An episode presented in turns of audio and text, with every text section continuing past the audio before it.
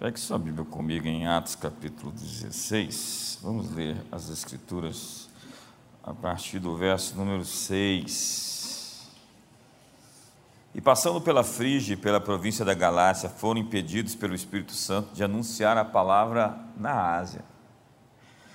E quando chegaram a Mísia, tentaram ir para Bitínia, mas o Espírito não lhe permitiu. E tendo passado por Mísia, desceram a Troade. E Paulo teve de noite uma visão em que se apresentou um homem da Macedônia. Ele rogou, dizendo: Passa a Macedônia e ajuda-nos. E logo depois dessa visão, procuramos partir para a Macedônia, concluindo o que o Senhor nos chamava para lhes anunciarmos o Evangelho. E navegando de Troade, fomos correndo pelo caminho direito para a Samotrácia e no dia seguinte para Neápolis e dali para Filipos, que é a primeira cidade dessa parte da Macedônia e é uma colônia e estivemos alguns dias nessa cidade. E no dia de sábado saímos fora das portas para a beira do rio, onde se costumava fazer oração e assentando-nos falamos às mulheres que ali se ajuntaram. E uma certa mulher chamada Lídia, vendedora de púrpura da cidade de Tiatira, e que servia a Deus, nos ouvia, e o Senhor lhe abriu o coração para que estivesse atenta ao que Paulo dizia. E depois que foi batizada, ela e sua casa nos rogou, dizendo: Se haveis julgado que eu seja fiel ao Senhor, entrai em minha casa e ficai ali, e nos constrangeu a isso.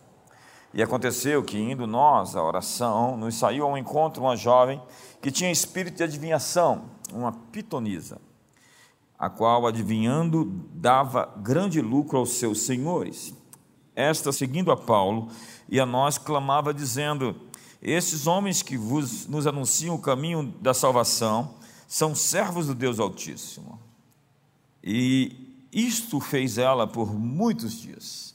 Mas Paulo, perturbado, voltou-se e disse ao Espírito: Em nome de Jesus Cristo, te mando que saias dela. E na mesma hora saiu. E vendo seus senhores que a esperança do seu lucro estava perdida, prenderam Paulo e Silas e os levaram à praça, à presença dos magistrados, e apresentando-os aos magistrados, disseram: Esses homens, sendo judeus, perturbaram a nossa cidade. E nos expõem costumes que não nos é lícito receber nem praticar, visto que somos romanos. E a multidão se levantou unida contra eles, e os magistrados, rasgando-lhes as vestes, mandaram açoitá-los com varas. E, havendo-lhes dado muitos açoites, os lançaram na prisão, mandando ao carcereiro que os guardassem com segurança. O qual, tendo recebido tal ordem, os lançou do cárcere interior e lhes segurou os pés no tronco. Esse é um capítulo muito importante para todos nós, já que os historiadores falam que o Evangelho entrou no Ocidente a partir aqui do capítulo 16 de Atos e nós nunca mais fomos os mesmos. Depois que Paulo teve essa visão, impedido na Bitínia, de passar para a Bitínia, de passar para a Ásia Menor, Paulo tem a visão de um varão macedônio que lhe diz: passa para cá. E ali, é, Lídia foi a primeira convertida da cidade de Filipos, e logo depois eles foram identificados pelo espírito territorial. Quando começaram a mexer nos céus, as entidades que estavam ali presentes há séculos perceberam que existia uma força invasora apostólica de um outro governo. Por que, que eu digo isso? Macedônia, com a capital em Tessalônica, com o início de Paulo no ministério em Filipos, era a terra de Filipe II, pai de Alexandre o Grande, que foi aquele que intentou colonizar o mundo com uma visão, com uma perspectiva, com uma cultura, aquilo que foi conhecido como helenismo, a visão dos gregos, viver como grego, andar como grego, vestir-se como grego, uma cultura espalhada por todas as terras, de maneira que elas seriam assim é, habitadas por um pensamento, uma visão, uma cosmovisão, uma maneira de pensar, de viver. Os gregos plantaram cidades que eles chamavam de citópolis, as cidades dos arqueiros, que eram a maneira de você reproduzir a cultura nas províncias, nos territórios conquistados, que eram assim ocupados de maneira que eles reproduziam a maneira que eles viviam, a maneira que eles existiam. E agora, depois de séculos, existe uma força invasora com uma outra cultura, a cultura do céu, entrando justamente na capital, no lugar onde toda aquela visão foi espalhada para o mundo. Obviamente que os romanos conquistaram a Grécia militarmente, mas foram conquistados pelos gregos de maneira cultural. Até os deuses dos romanos eram deuses gregos, que só trocaram de nomes. A Zeus eles chamaram de Júpiter, a Artemis chamaram de Diana, a Afrodite chamaram de Vênus e assim por diante. Os deuses do panteão grego se tornaram deuses de um panteão romano. Então a cultura dos gregos invadiu o mundo, agora como cultura greco-romana. E uma outra cultura está agora desafiando aqueles poderes, entrando em sua capital, no ponto mais alto, na montanha mais elevada. E ao invés de serem recebidos com tiros, com escopetas, com espadas, eles são recebidos com elogios. É incrível. O encontro deles com o inimigo é um encontro onde aparece uma mulher, uma pitonisa dizendo: Esses são servos do Deus Altíssimo, que anunciam o caminho da salvação. Incrível. Inicialmente, na história, o inimigo apareceu na forma de uma serpente. E a Bíblia diz que o ladrão veio roubar, matar e destruir. João 10, 10. Jesus disse que o diabo é um assassino, o pai da mentira. João 8, verso 44. E as Escrituras também dizem em Apocalipse que ele é a antiga serpente, a velha serpente que engana o mundo inteiro. A grande é, estratégia, o grande modo operandi do diabo é o engano, é a mentira. Então, toda a tragédia da nossa existência, da nossa espécie, surge numa conversa entre a mulher e a serpente. Uma mulher conversando com a cobra. Cobras, como serpentes, são animais que injetam veneno mortal em suas presas. E tendo encontrado algumas pessoas envenenadas pelo fruto dessa mordida de uma cobra, eu tenho realmente encontrado essas pessoas que estão mordidas. Eu conheço alguém que está mordido por uma cobra, ou você é essa pessoa. Mas aqui nesse caso, aparece a figura de Piton, que é um outro tipo de cobra, que não tem uma mordida mortal, uma mordida fatal. O que faz essa cobra perigosa é quando ela se enrola em torno da sua vítima e começa a espremê-la, colocando a vida da pessoa para fora, roubando, sufocando a respiração de sua vítima. Pouco a pouco, ela vai sufocando sua presa até que todo o ar seja expurgado dos pulmões. Uma piton birmanesa alcança 6 metros de tamanho. E ela chega a pesar cerca de 100 quilos. A piton do século 21 é parecida com aquela de Atos capítulo 16. Nós encontramos em nossa tradução a seguinte expressão: uma jovem possessa de espírito adivinhador. Ela tinha um espírito de adivinhação. Há muitas pessoas que parecem ter um dom profético, mas elas estão operando sob um espírito de adivinhação. É, eu quero deixar você pensar. Outras traduções trazem uma pitonisa, uma pitonisa. A tradução de Jung diz o espírito de Piton. Paulo e Silas estavam indo para o lugar de oração, segundo o texto, e eles se deparam com Piton esse inimigo. Repare, eles estavam indo para o lugar de oração, lugar de oração. E simplesmente aparece uma distração ou uma falsa direção. É esse espírito supostamente profético, ele está nos direcionando para algo falso. O espírito de Piton é uma falsificação do ministério profético. E por vezes há pessoas que estão recebendo direções erradas, em nome de Deus. Eu tenho percebido isso ao longo de todos esses anos. E eu tenho uma preocupação com a seguinte expressão, que é a expressão até de uma pessoa conhecida e amada nossa, que tudo fala. Eu ia pontuar isso no, na atualização ministerial na próxima sexta-feira, mas eu entendo que é importante falar isso para todos vocês, que estão inclusive nos assistindo na internet. Tudo fala. Então as pessoas começaram a mistificar qualquer coisa que verem. A cor da camisa, uma placa de um carro, uma situação que elas perceberam. Obviamente que as coisas podem falar, é verdade. Mas elas falam segundo aquilo que nós temos no nosso coração. Porque nós não vemos as coisas como elas são, nós vemos as coisas como nós somos. E o que nós somos dá uma interpretação daquilo que vemos, porque nós não vemos, nós filtramos.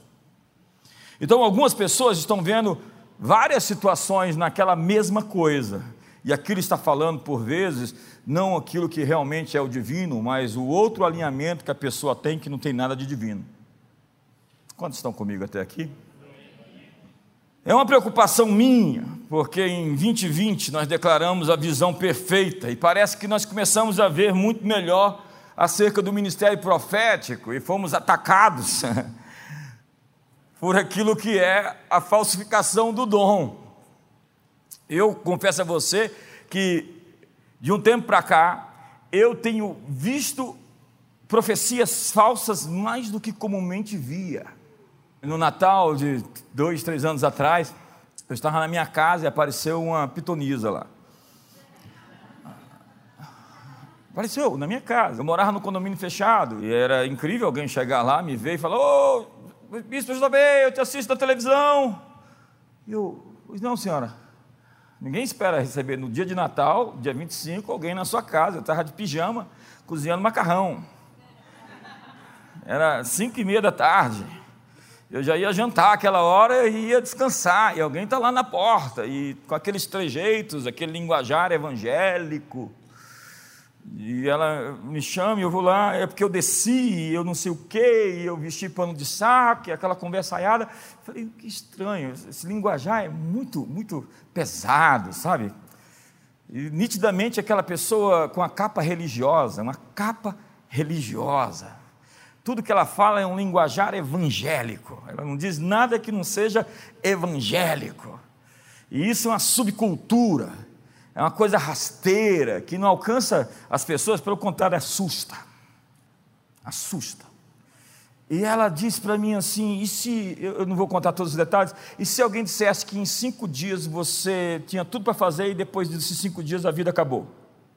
Eu falei: você está falando sobre mim ou sobre você, senhora? Ela disse: Sobre você, é claro.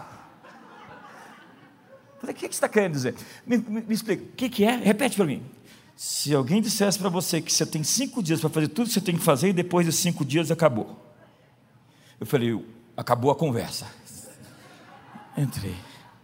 Eu falei: Essa mulher saiu dos quintos, não sei de onde. Veio na porta da minha casa no dia de Natal para dizer que eu tenho cinco dias para viver e depois vou morrer dia 25, 26, eu tenho quatro dias agora. 27, eu tenho mais três dias. 28, 29, 30, 31, estou vivo. Piton, que opera às vezes suavemente, dando uma direção falsa, mas que por vezes também incita o medo. Esses dias eu estou aqui, saindo do escritório, do escritório aqui do lado, abasteço o carro e estou saindo de frente assim no semáforo. O sujeito está no caminhão. E ele, oh, eu estou dentro do carro. Pois não. E ele lá em cima no caminhão. Quer falar com você? Vou lá na igreja. Eu falei, vai lá. Aí ele, eu virei de lado, quando eu olhei, ele tá, saiu do caminhão, deixou a porta aberta e estava na porta do meu carro. Eu falei, sim, sim, pois não. Eu tenho uma palavra de Deus para você. Você edificou muitas igrejas, muitas igrejas, e agora essa igreja que você está querendo edificar, você não vai edificar. Eu fiquei assim, batido. Aí o sinal abriu, graças a Deus, eu acelerei e fui embora. Ele entrou no caminhão e foi embora. Liguei para o pastor Kleber. Pastor, aquele negócio da igreja lá em Planaltina deu errado.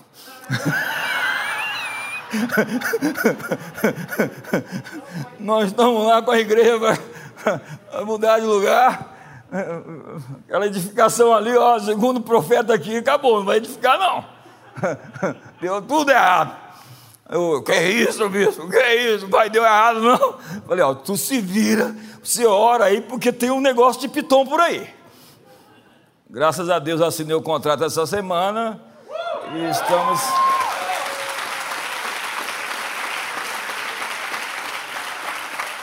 É, é um pessoal que acha que é profeta, mas é maluco. Gente que acha que é profeta, mas é doido, doido mesmo, tem que ir para o hospício. Pega uma camisa de força. Quantos conhecem alguém por assim? assim? Não pega o celular e se olha no espelho. Sabe, essa falsa profecia, esse caminho falso, essa direção falsa, por vezes está presente. Cuidado, julgueis os espíritos. Não, você não pode aceitar qualquer coisa como se fosse de Deus. A Bíblia diz para você não desprezar a profecia, mas para você testar que espírito está em ação. Você já me disse que eu não vou abrir uma igreja, porque não. Mas não me disse o motivo, não me disse a razão.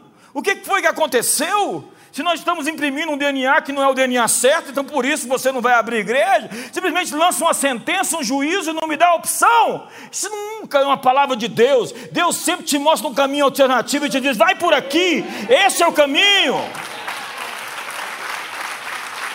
A mulher chega para você e fala: Você vai morrer. Quando já receberam a palavra profética que você só tinha alguns dias para viver? Imagine uma pessoa nova convertida, recebe uma palavra dessa. Imagine a situação de crise que uma pessoa dessa provoca na mente das pessoas. Essa pessoa não é um instrumento de Deus, ela está do outro lado, ela é da concorrência.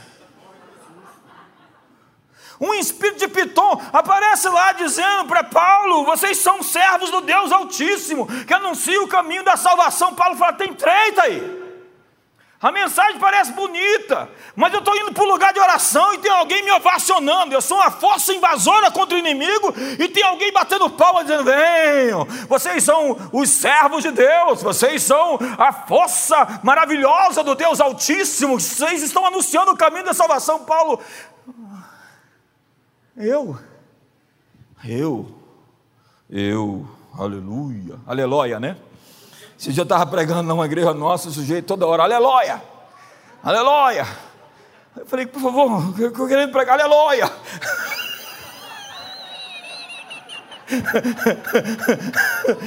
aleluia. O espírito da religião é terrível, ele não deixa nem você pregar direito. Ele quer chamar atenção para ele com um aleluia. Quantos já foram assim, desse jeito? Diga aleluia.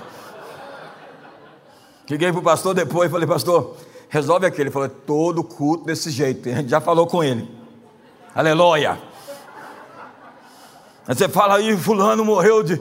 Aleluia.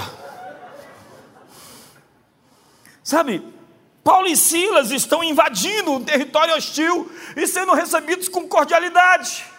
O inimigo não quer brigar ele deseja entrar em acordo, ele recebe os apóstolos com uma ovação. E aí oferece uma falsa direção. Não vão orar, não. Olha para vocês, vocês são demais, vocês não precisam nem orar mais. Na verdade, quando vocês for expulsar demônio, diga para o demônio: você é tão fraco que eu vou expulsar no meu nome mesmo.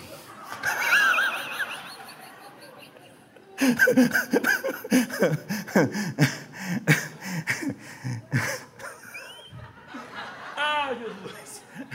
Então, eles vão orar e surge uma interrupção. Ei, toda vez que você vai orar, tem uma interrupção, cuidado. Pode ser piton.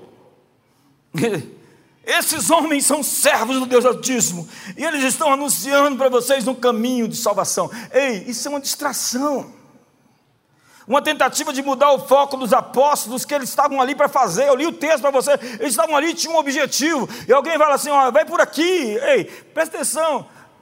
É, a vida é uma Disneylândia, vamos se divertir. Não, não, a vida é feita de tempestades, a vida é feita de batalhas, a vida é feita de enfrentamentos. Ela não é perfeita, mas tem momentos perfeitos.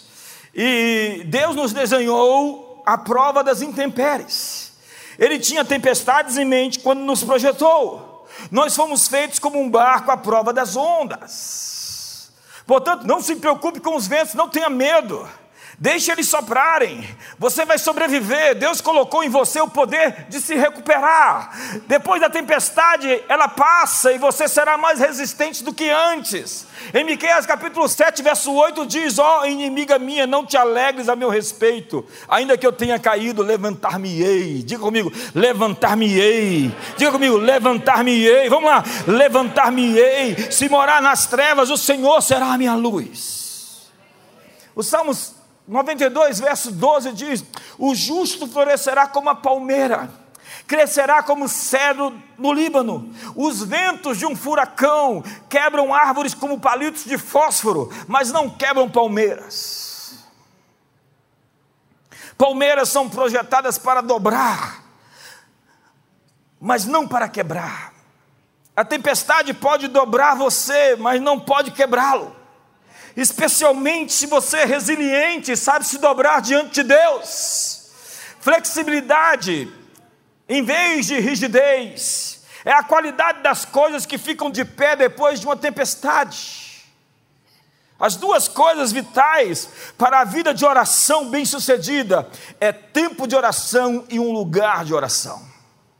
Paulo estava indo para o lugar de oração. Ele tinha um tempo de oração. É impressionante a expressão. Eles estavam indo para o lugar de oração. Eles estavam no Novo Testamento. Jesus disse que em qualquer lugar você pode invocar o nome do Senhor. Mas ele tinha um lugar para orar. Eu quero desafiar você em 2021, e nessa década, ter um lugar para orar. Um lugar onde você se sente confortável e Deus se sente confortável de te encontrar ali. Eu quero que você desenvolva hábitos que possam realmente criar essa atmosfera. Não abandone o lugar de oração e a hora de oração. Há coisas que vão tentar te impedir de chegar a esse lugar. Crie um local esse ano para se encontrar com Deus. Então, essa interrupção na vida de oração, ela é uma provocação do inimigo. Porque o inimigo, ele balança cenouras douradas na nossa frente, e pinta um belo retrato em outro lugar para nos fazer esquecer o que nós estamos aqui para fazer. É incrível como pessoas perdem o seu propósito. Elas não sabem o que estão fazendo, nem qual é o seu objetivo, e por isso elas se metem em confusão.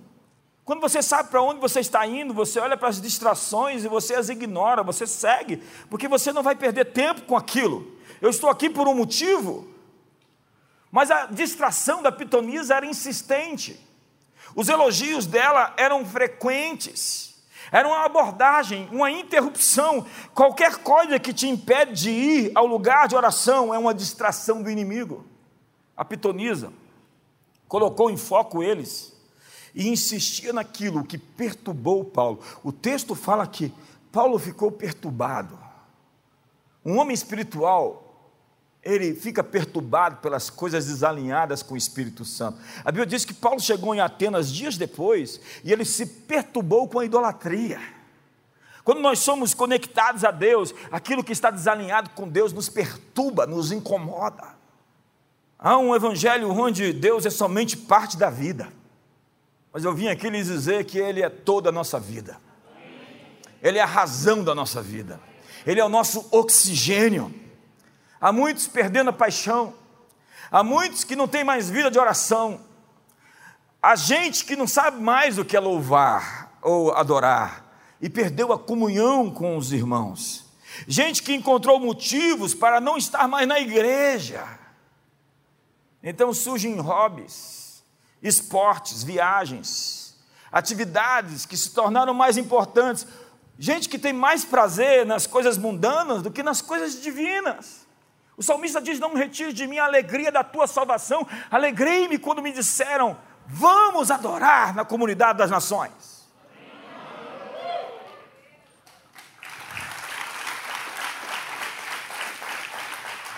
Em todos esses anos, em todas essas décadas, eu tenho visto pessoas, irmãos, que foram como que abduzidos pelo inimigo. Abdução é uma palavra pesada. Eu tinha um sujeito que era, assim, leve. Você via como ele era forte, líder de casais. De repente foi abduzido. Você olha para ele e fala: não é ele. Alguém entrou no corpo dele. Não é mais ele. Mundano. perdeu aquela pureza, aquela beleza, pesado, bom vivante, largou a família, abandonou seus valores, deixou a igreja. Mas tudo isso tem um gênesis, tudo isso tem um começo. É quando as pessoas optam por, pela diversão ao invés do sacrifício. Elas não sabem mais o que é pagar o preço para estar diante da presença de Deus. Elas não sabem o que é mais jejuar, não. Jejuar é coisa antiga, lá dos apóstolos. Elas não sabem mais o que, que é vir na igreja mesmo debaixo da chuva. Elas são feitas de manteiga, então de açúcar. Saiba de uma coisa, você está bem vulnerável em duas ocasiões. Quando não tem nada ou quando tem tudo. A chave está em estar bem perto de Deus, nos bons ou nos maus momentos. Porque há pessoas que se afogaram nas bênçãos que Deus deu. Há pessoas que têm agora a sua fazenda, então fala: não, não vou na igreja não, porque eu tenho uma fazenda, eu vou curtir a vida. Ter uma oração por você. Sabe, você não pode tomar uma decisão na vida a partir do dinheiro. Você tem que confiar em Deus. Algumas soluções financeiras te tiram da presença de Deus, te tiram da comunhão com a sua família. Seu maior patrimônio, seu maior ativo é a sua família. Não perca a sua família para ganhar o um mundo. Não perca sua alma para ter o mundo inteiro. Um dos sintomas de que a serpente se enrolou em você é que você está pensando em se afastar da sua família da fé. A Piton começou a se enrolar. Quando sua vida está cheia de Deus, seus amigos são contagiados e querem ser atraídos e querem se aproximar daquilo que você encontrou. Mas quando você está abduzido, você se afasta das relações piedosas e começa a ter comunhão com gente apóstata. Entenda, seus amigos são uma fotografia do seu futuro. Paulo disse a Timóteo: Ora, o Espírito afirma expressamente que nos últimos dias alguns apostatarão da fé por obedecerem a espíritos enganadores e a doutrinas de demônios, pela hipocrisia dos que falam mentiras e têm cauterizada a própria consciência. Espírito de engano tem a ver com o ensino errado, falsos mestres, heresias. É o aperto de Pitom. Quando começa a enrolar em torno de algo, em torno de alguém. É o espírito de Pitom que quer se enrolar em torno de cada igreja, de cada crente, espremendo a vida espiritual que existe em nós. É preciso prestar atenção aos sintomas. Há sintomas que mostram essa apostasia. Como você que já teve aí essa Covid sabe que os sintomas existem. E quando você os trata de maneira precoce, você tem muito mais chance de se livrar disso rapidamente. E é isso que nós experimentamos aqui com a nossa equipe de médicos, que trataram mais de mil pessoas e não perderam ninguém.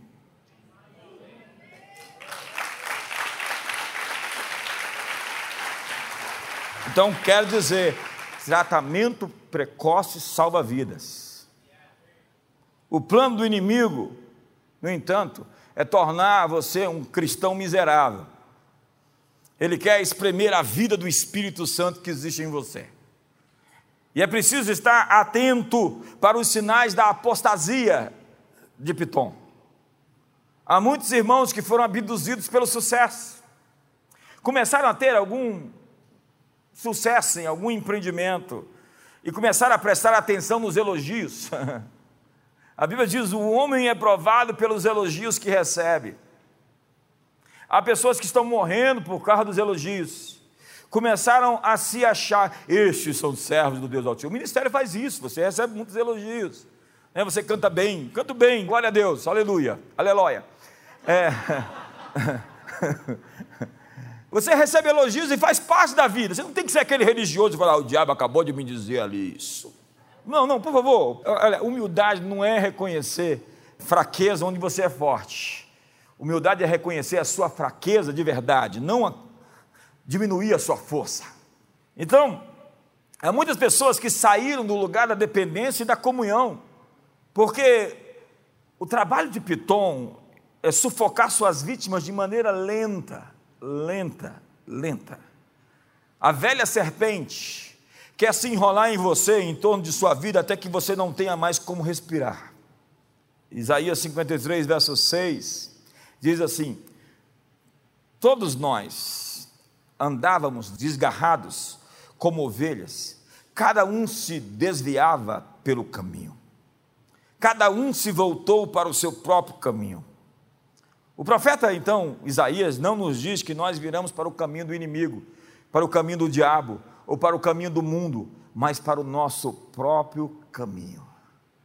Isso significa aderir às suas próprias opiniões, aos seus próprios desejos. Há pessoas que pensam que podem ser cristãs e viver do jeito que querem, em vez de seguir o que Deus diz em Sua palavra. Muitas pessoas que se afirmam cristãs tentam conformar a palavra de Deus aos seus desejos, adequá-las às suas vidas, ao invés de conformar suas vidas à palavra de Deus. Na medida em que você depende de si mesmo, do que você pode fazer, isso é o quanto você vai diminuir o poder de Deus na sua vida. Não é a sua força, é o seu quebrantamento que Deus usa. Não é o seu dom, é a sua rendição. Não é a sua independência, é a sua entrega. Deus não precisa da sua força, Ele é o Todo-Poderoso. Ele quer a sua fraqueza e a sua dependência dele. Mas há irmãos que foram abduzidos. Sabe, quando eu encontro uma pessoa desviada, que já esteve com Jesus, e eu olho para aquela pessoa, por vezes eu falo: onde está ele? Você já teve essa mesma sensação que eu, que algumas pessoas foram sugadas de dentro delas e colocaram outra pessoa ali dentro? E quando isso acontece, na verdade, o sintoma de alguém que pode ser abduzido é quando você abraça seus velhos pecados. Quando velhas iniquidades reaparecem, quando iniquidades, que são velhos hábitos, surgem, quando as coisas não estão indo do jeito que você queria que fosse. Então você arruma um motivo para desviar. É quando você tem um motivo para reclamar. É quando você tem o um desejo pelo seu antigo estilo de vida. Será que eu estou falando com alguém? Então, as mentiras de Piton vão se enrolando em você. Porque Piton é assim, quer paralisar você. Todo enrolado, você não consegue avançar. Você está se sentindo apertado agora? Depois de exprimido, você perde a sua voz e por fim perde a sua respiração.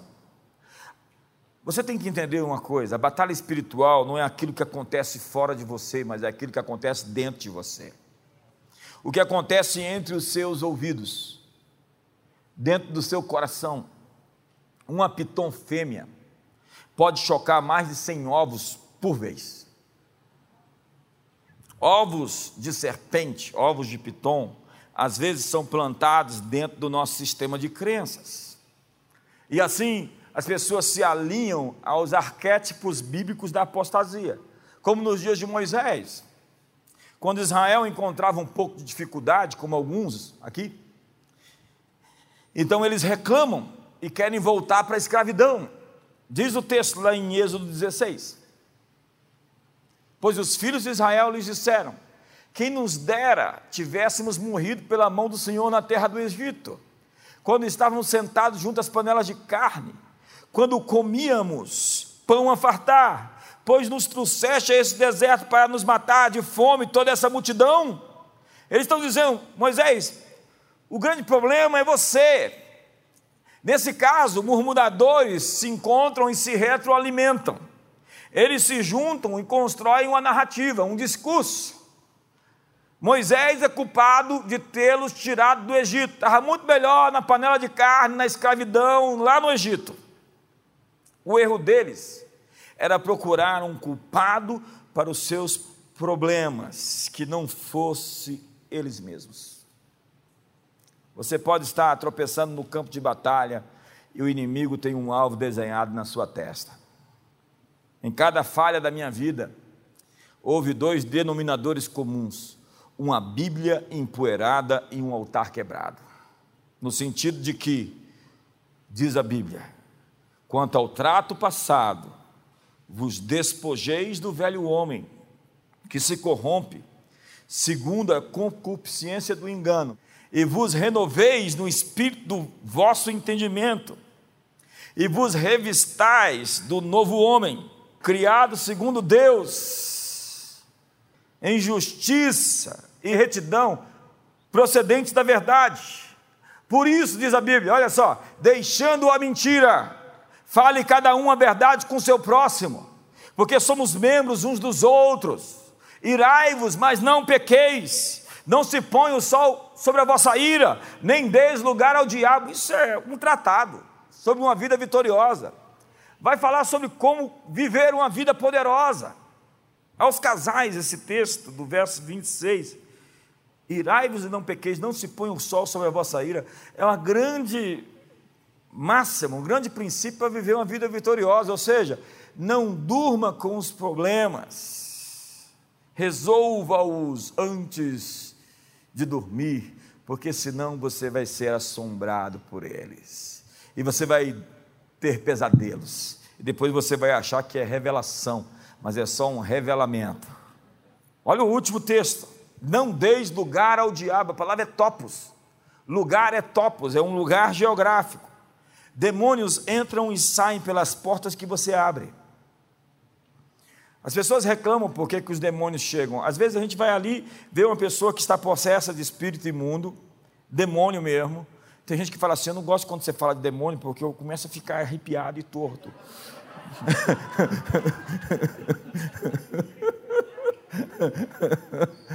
Não fala mais essa palavra demônio, não, porque eu fico assim incomodado, o negócio começa a me agitar aqui por dentro, sei lá. Mas ele só entrou porque alguém abriu a porta. É, é verdade. E a Bíblia diz para você não deixar ele entrar, para você não dar lugar para ele. Porque quando você luta na carne, você capacita o diabo. A mentira capacita o mentiroso. Quem não tem domínio próprio, tem demônio próprio.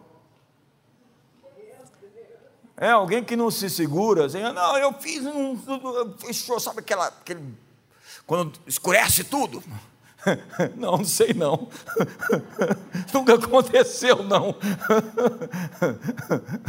Sabe quando você pede assim, ó? Não, também não sei não. Eu não, lembro nada disso assim, eu sinceramente não tenho essa experiência não. Ei, ei, sua língua pode dar poder para o reino errado. Por causa do orgulho, disputas simples assumem proporções maiores.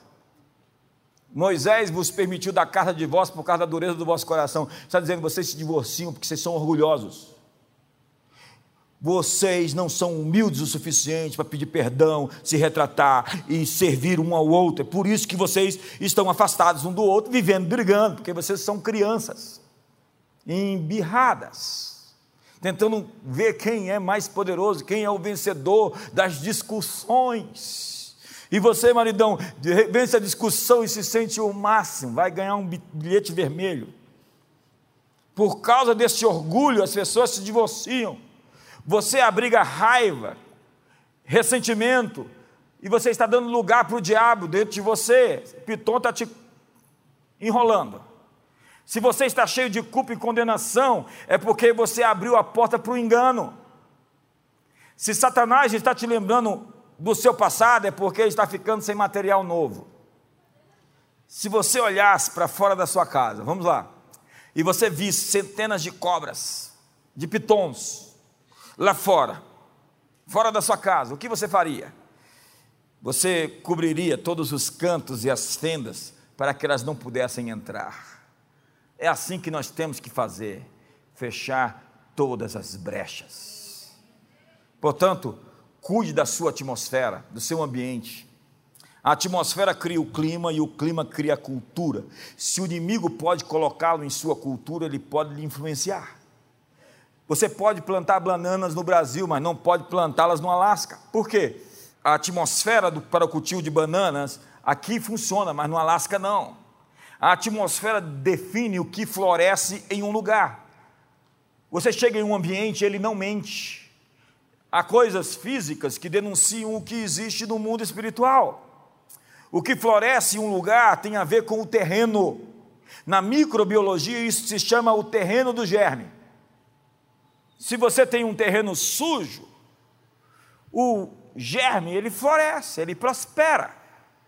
Mas quando você trata o terreno e o limpa, o germe fica pouco à vontade. Assim são os demônios.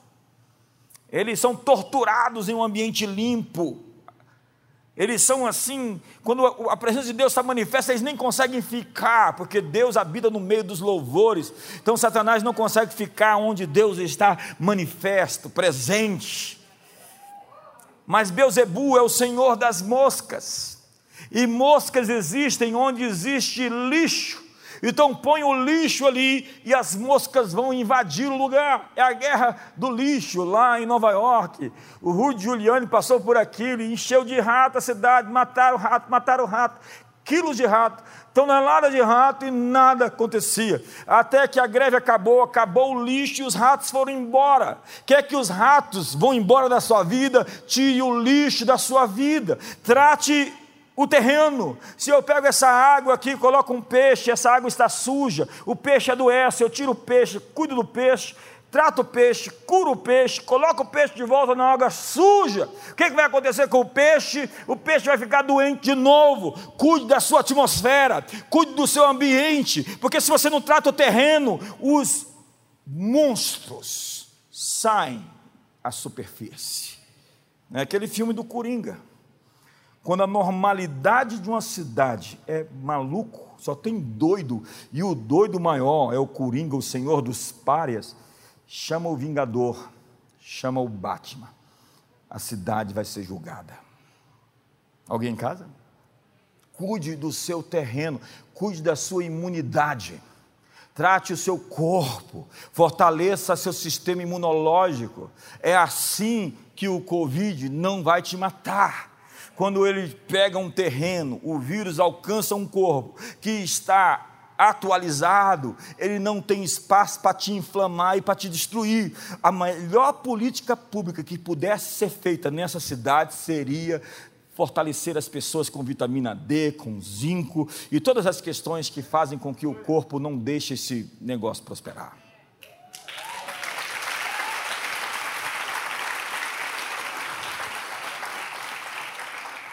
Eu não sou médico, mas conversei com dezenas deles. O que deveríamos fazer é ativar o sistema imunológico, criar um ambiente interno onde o vírus não prospera. A Bíblia diz: não deis lugar ao diabo. Está em seu poder criar a atmosfera onde você vive. Está nas suas mãos criar um ambiente. Onde você vai na comunidade das nações, você sabe que está na comunidade das nações porque nós temos uma marca, é assim que nós somos. Nós criamos um ambiente a fim de que Deus se sinta confortável nele, a fim de que as pessoas possam crescer. Há ambiente onde as pessoas crescem, há ambiente onde as pessoas secam. Se você ouve pornografia musical, você está fortalecendo o reino errado. Na verdade, se você vive de pornografia, você está fazendo uma transfusão direto do inferno para dentro de você. Você pode falar vida, ou você pode falar morte. Uma atmosfera de brigas e disputas, confusões, dá poder ao reino errado. Não reclame do que acontece, não reclame do diabo, reclame da atmosfera que você produziu. As samambaias sabem mais de ambiente do que muitos de nós. Minhas filhas, crianças, sabem muito mais de ambiente. Os filhos sabem se um casal é feliz ou infeliz. Se um casal vive em disputa, em ódio, as crianças, o bebê sabe. Eu comprei uma série na FENAC quando existia, chamado Roma, em DVD. Levei lá para casa. uma série pesada, hoje está na HBO lá no canal. E eu coloquei dentro de casa, comecei a assistir o primeiro DVD, falei, nossa, que negócio angustiante e pesado. A vida desse povo era maluca, esse povo era endemoniado e meio. Não, para ficar endemoniado eles tinham que melhorar. Vários sacrifícios, a mulher entra debaixo de um boi, mata o boi lá em cima, o sangue do boi inteiro cai em cima dela. Eu falei, Jesus, que nojo. Era o sacrifício ao Deus da guerra, era tanta coisa maluca, e a minha filha não dormiu à noite. A Chara era bebezinha, ela, não, ela ficou angustiada. E, e, eu falei: tem uma coisa errada na nossa atmosfera. Peguei aqueles DVDs, joguei na lixeira. Quando entrei dentro de casa, tudo em paz. Você sabe os guardas de penitenciária? Eles sabem quando o ambiente muda e vai ter uma rebelião. Eles sabem quando vai ter uma briga ali no pátio porque a atmosfera se vira. Ei, nós temos que ser especialistas em ambientes, em atmosferas. Uma empresa com atmosfera ruim vai quebrar. A atmosfera não mente. Você tem uma, uma secretária lá, uma telefonista que atende o telefone e maltrata as pessoas. Sinto lhe informar, vai dar ruim para você. Porque o ambiente do palácio, diz Salomão, é definido por aqueles que servem no palácio. Então, quando as pessoas estão ali atendendo com alegria e com satisfação, aquele negócio vai prosperar.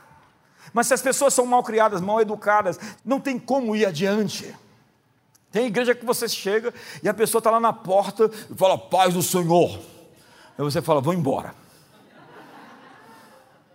Sabe, nós precisamos, tudo é um ambiente. Acorda, as coisas fala. É? Nesse caso, fala. E, e você precisa criar essa atmosfera. Esse ambiente onde você estuda, eu, por exemplo, eu chego na minha biblioteca, chega aquele tanto de livro, eu me sinto inteligente. Eu falo, nossa, como eu sou inteligente, gente. Você tem que criar esse ambiente. Você tem que criar essa atmosfera. É responsabilidade sua, como diz o Bill Johnson. O meu trabalho é criar um ambiente onde todas as pessoas sonham, onde todas as pessoas crescem Há um ambiente onde as pessoas crescem. Mas essa atmosfera de disputa, de puxar o tapete, de destruir os outros, de tomadores que só querem se servir, não tem como ir adiante. É a lei da selva. Um cirurgião plástico pode fazer quase tudo com o nariz das pessoas, só não pode deixá-lo de fora dos assuntos dos outros. Fofocas podem não começar com você, mas certamente devem parar em você. Uma atmosfera sustentada cria um clima, e então o clima cria uma fortaleza, e a fortaleza define a cultura de um lugar.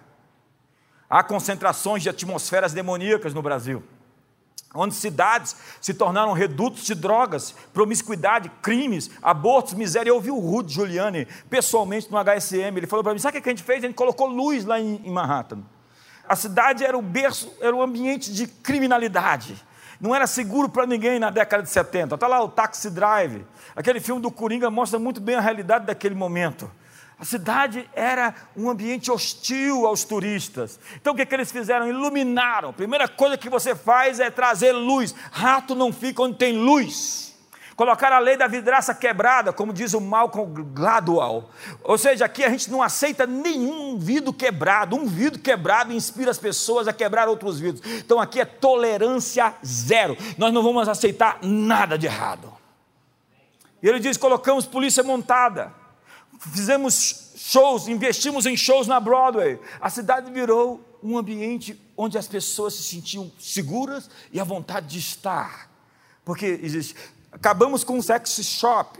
Não podia ter perto das escolas, definimos os perímetros, ou seja, criamos um ambiente, um ambiente de prosperidade, um ambiente de frutificação. E cabode não é presença de demônios. E cabode é ausência de Deus. Quando você tira Deus de um ambiente, há uma infestação demoníaca. Ao invés de ficar expulsando, tem gente que eu não sou, eu não tenho coragem de expulsar demônio dela. Que fala assim: você vai mudar de estilo de vida, porque eu vou expulsar os demônios de você, você vai voltar para lá e os demônios vão voltar sete vezes pior na sua vida. Você quer realmente se converter e mudar o seu coração? Porque você precisa se qualificar para uma libertação. Não dá para sair por aí expulsando demônio das pessoas. Não fala isso. Não dá. As pessoas têm que dizer: eu estou cansado dessa vida miserável, eu não sou cavalo do diabo, eu agora vou pisar na cabeça de Satanás.